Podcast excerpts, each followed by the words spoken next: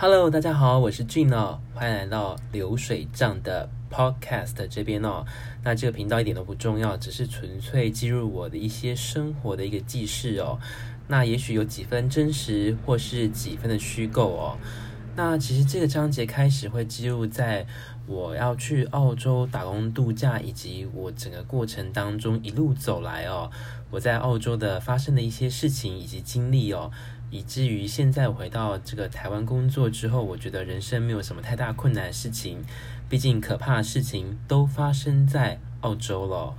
好，那很多人都会讲到说，哎君你是什么时候开始想要去澳洲打工度假的？其实我是在二零一七年的大概二月到三月中旬那边出发过去的哦。其实时间点我可能还要再看一下这个当时的照片哦。不过，对于出国来讲，对我自己本身一个人不是很陌生的原因，是因为我二零一四年的时候就有花了一些钱自己去请了游学代办，那是我人生中第一次出国，我就是去了纽西兰的北岛 Auckland City 奥克兰北岛这边的语言学校，然后就是学了待了就是三个月的时间，十二周左右，然后就回到台湾这边了。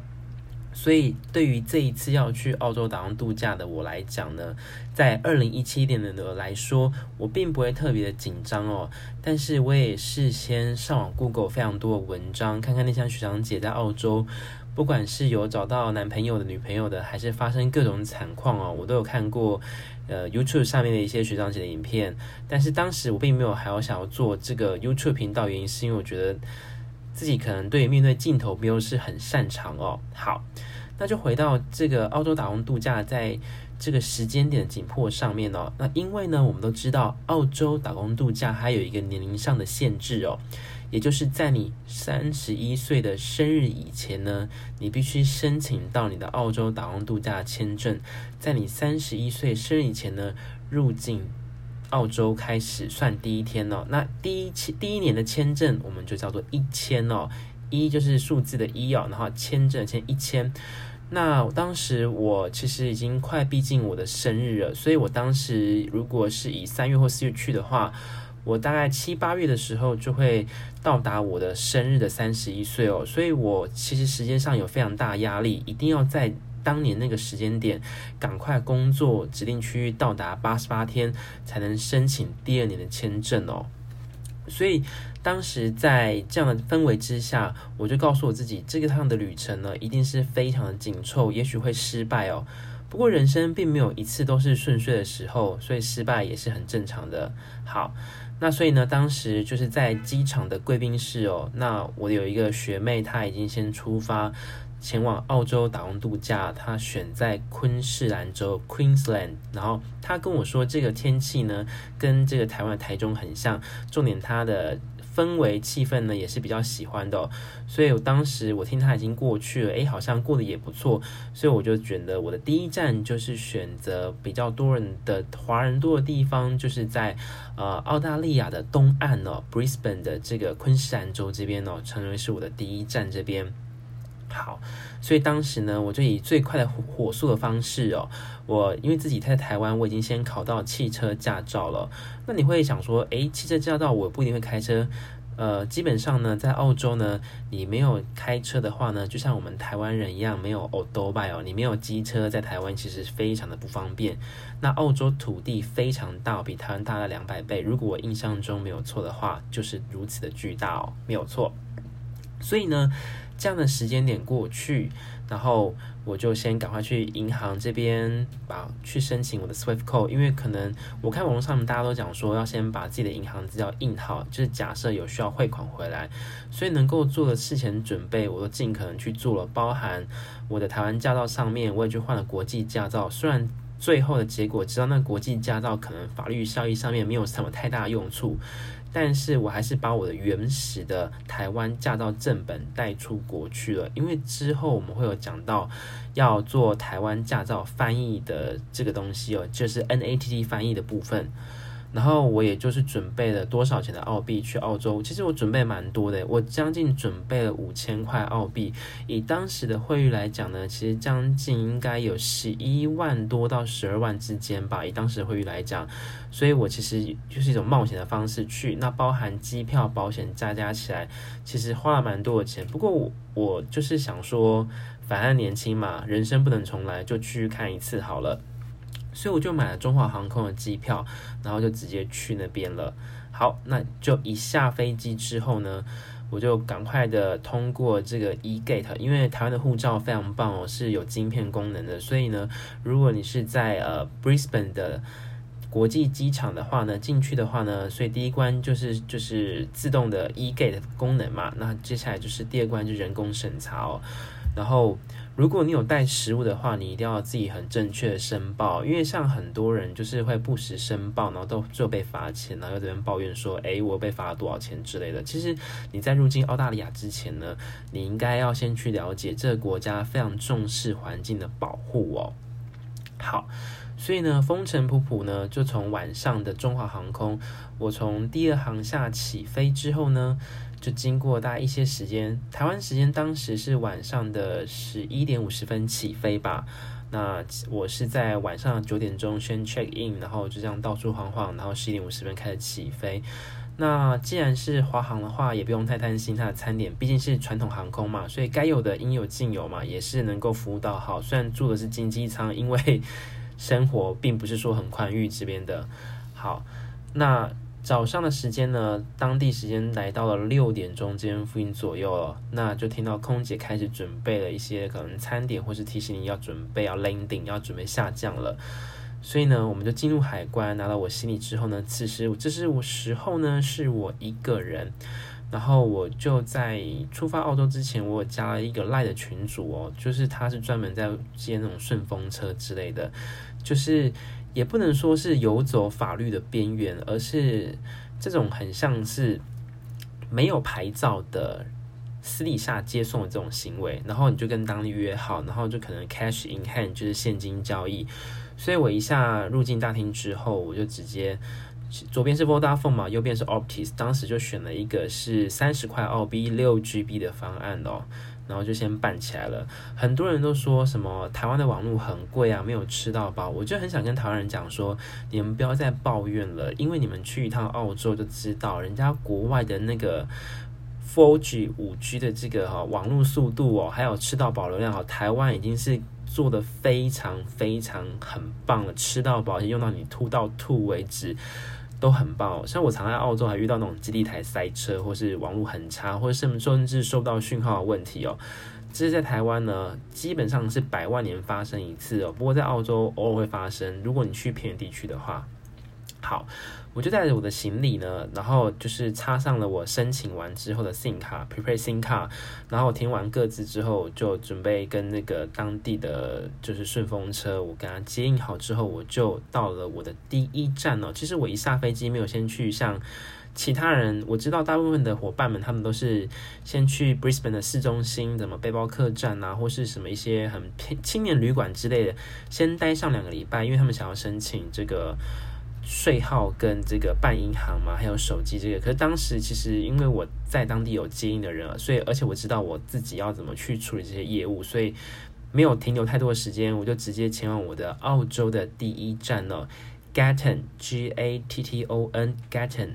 Gatton 呢，就是位于在布里斯本西边的一个地方，开车大概是一个小时哦，这种感觉呢，就像台南市开车到高雄市一个小时的时间左右。那你一定会说，为什么开车要到这 Gatton 这个地方？因为 Gatton 它是属于农业小镇哦。那气候呢，基本上四季都会有特定的农作物，不一定。那也会有花场啊、植物场这些蔬菜工厂、水果工厂之类的都在这边。那像是呃，就是蒙哥威亚或是一些厂商。不想帮他打广告，我忘记了。反正就是一些水果厂商，你们自己上 Google 会有答案跟结果。所以我当时呢，我想说好，那就不然落脚在边了。所以我就坐顺风车，好，我就到达这个很偏远的这个 Gatton 镇上面一个山上半山腰的位置，一个农场哦。那我依照当时的地图跟我女生朋友告诉我地址，我就在那个房子外面等待哦。房子外面呢，基本上澳洲土地非常大，基本上大家都是建平房，一个楼层。这个楼这个房子呢，看起来不能算是太差，从外观上面你可以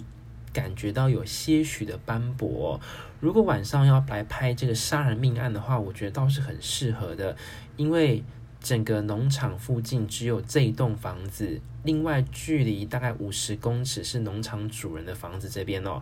那我就坐在前阳台这边等，其实一个人等的时候有点怪可怕的。不过因为刚好搭配到女生朋友下午就是可能时间快要下班了嘛，所以就刚好可以过来，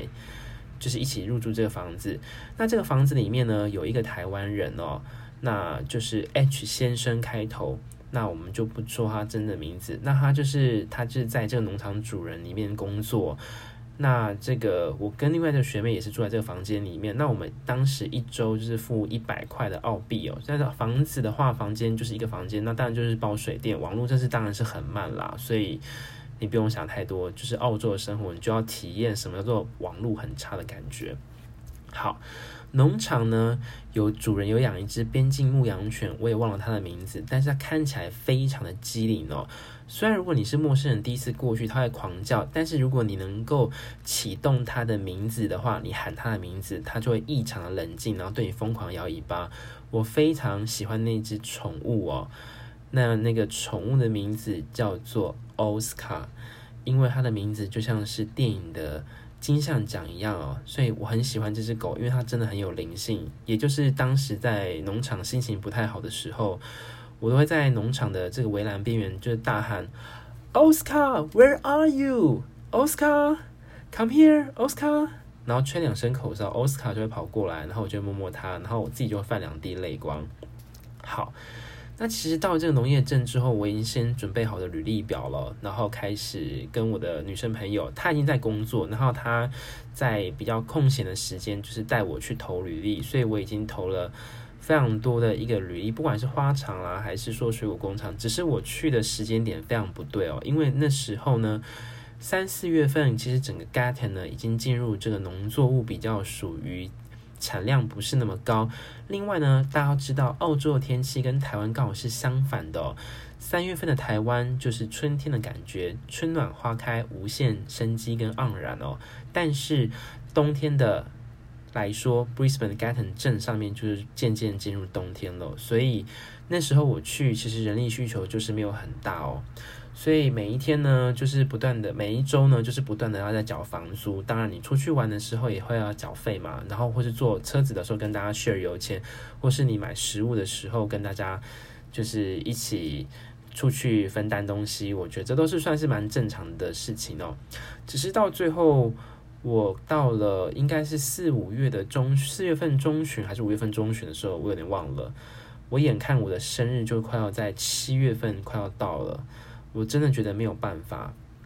因为在这段时间，其实过了快要将近二三十天吧，心情上面因为就是等工或是工作机会在澳洲没有很顺利，我开始变得有点抑郁或是忧郁，或是心情不太闷。但是此时此刻的我，我也不想要把它发表在 YouTube 上面，或是写在任何什么 Instagram 或是脸书上面，我只敢 po 一些就是正面的事情哦，因为。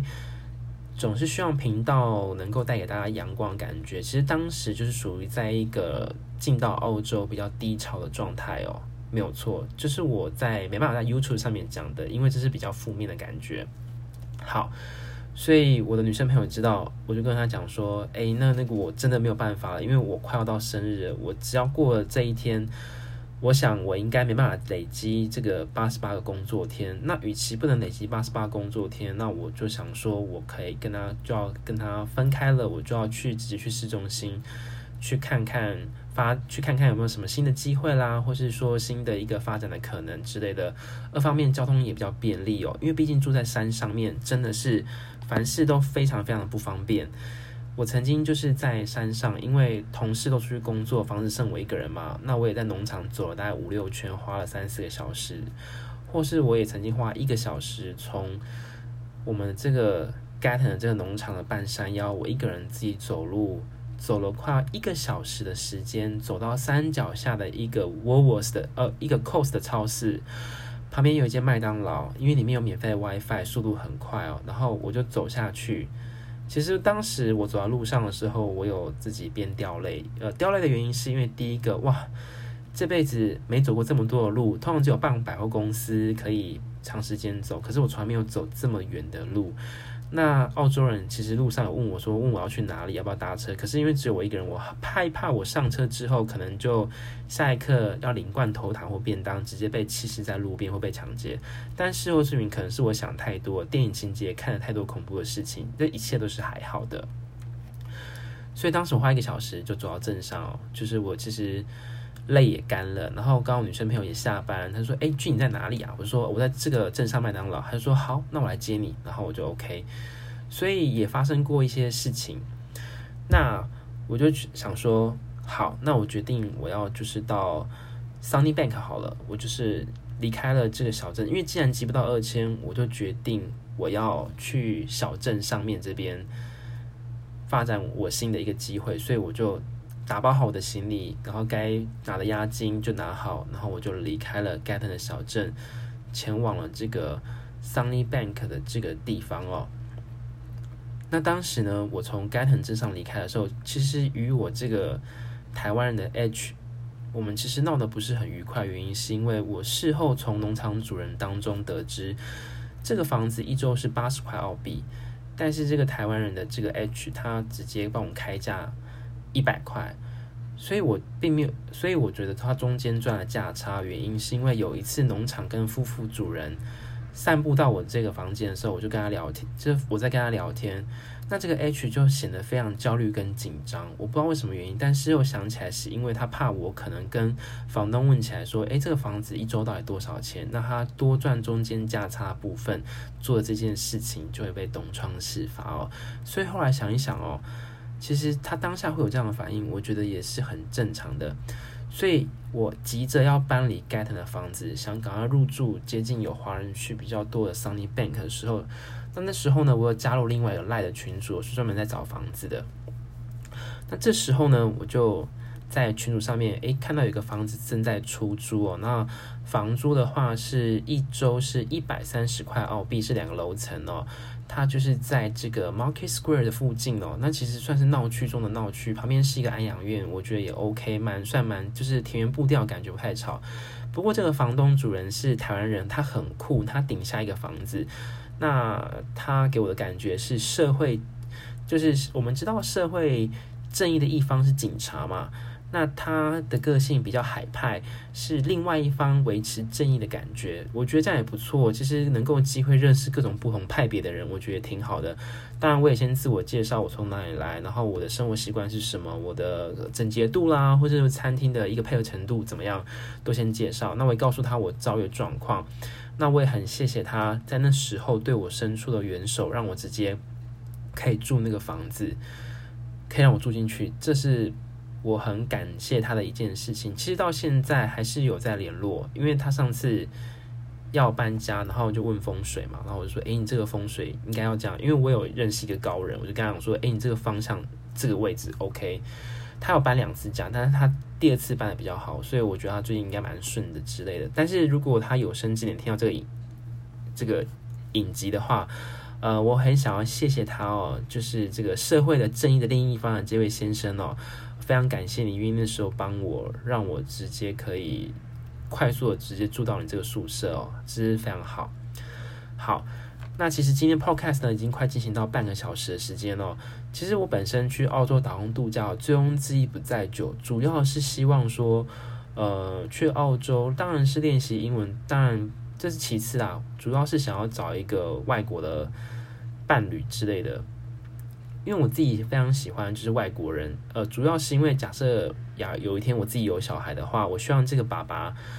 爸爸可以教他英语，那我呢，我可以教他中文，因为我中文非常的标准哦，我是自己自认为啦。那但是双语的教学不能等待哦，所以如果我的伴侣是英文能力是母语的话，他可以教小孩子英文，那我可以教他中文，那他这样子可能以后出国的话就不用再带什么翻译机制，就是双语频道就对了，很方便。